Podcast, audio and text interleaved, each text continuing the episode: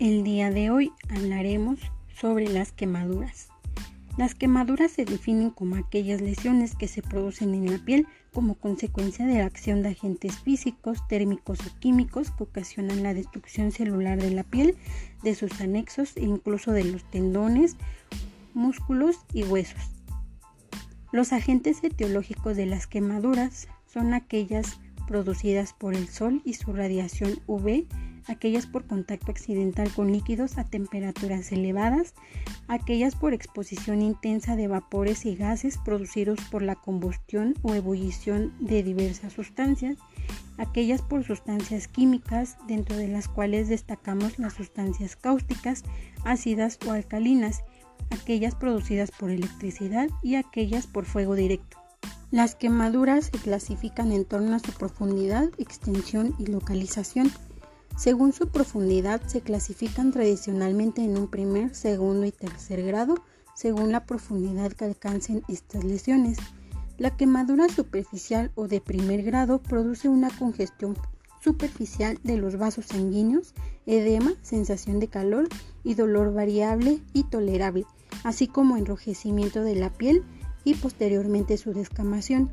Existe un mínimo daño epitelial y suele curarse al cabo de cuatro días sin dejar cicatriz, aunque existe la posibilidad de que aparezcan después zonas hiperpigmentadas. Las quemaduras de espesor parcial o de segundo grado afectan a la dermis y producen edema de tejidos superficiales debido a una transudación de suero desde los capilares sanguíneos esta acumulación de líquidos bajo las capas externas de la piel origina la formación de vesículas y a su vez dolor intenso. Su cicatrización es lenta y puede producirse pérdida permanente de anexos de la piel como los folículos pilosos, las glándulas sudoríparas y las glándulas sebáceas. Las quemaduras de tercer grado producen una pérdida de tejidos en todo el espesor de la piel, así como todos sus anexos cutáneos comprometiendo su sensibilidad. También afectan al tejido adiposo, nervios, músculos e incluso huesos, por lo que no se dispone de tejido epitelial para la regeneración de la piel.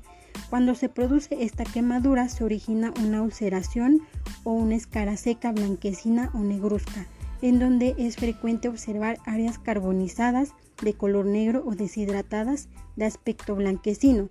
Puede acompañarse de dolor intenso alrededor de la quemadura o de su ausencia si se ha producido un gran daño en el tejido nervioso. Este tipo de quemaduras dejan secuelas y cicatrices visibles con partes atróficas, hipertróficas o queloideas. Para la clasificación según su extensión se ha utilizado tradicionalmente la regla de los 9 de Wallis, la cual no es, aplicable en niños. Esta regla de, de Wallis se define, se define de la forma siguiente.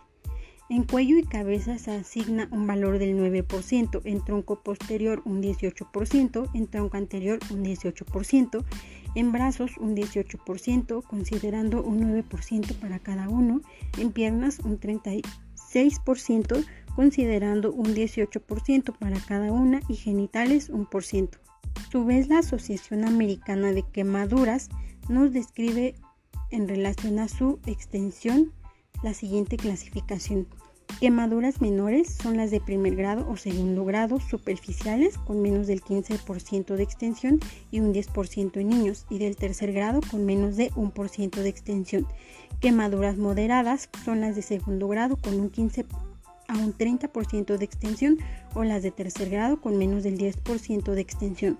Las quemaduras graves son las de segundo grado con una extensión superior de del 30%, las de tercer grado con más del 10% de extensión y las eléctricas profundas.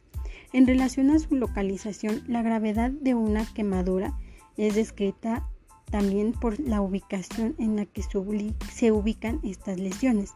Las áreas más críticas son cara, ojos, orejas, cuello, manos, pies y periné, ya que estas zonas cicatrizan más lentamente y de forma problemática. A continuación vamos a mencionar los primeros auxilios.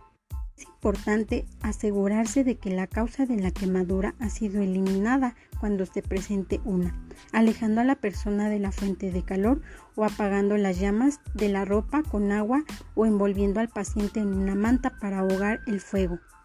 Es importante que el accidentado evite correr, ya que ello producirá que el fuego se avive aún más. Ante una quemadura química es importante retirar de la zona afectada la ropa y sustancias que hayan podido quedar contaminadas. También retirar con cuidado anillos, pulseras, relojes o cinturones y otras prendas apretadas que queden en el área afectada antes de que se produzca un edema. También es importante enfriar el área quemada mediante la aplicación local de frío, como puede ser agua fría, procurando que el chorro de agua no golpee directamente la zona quemada. También puede sumergirse el área afectada en agua fría o enfriarse con compresas frías.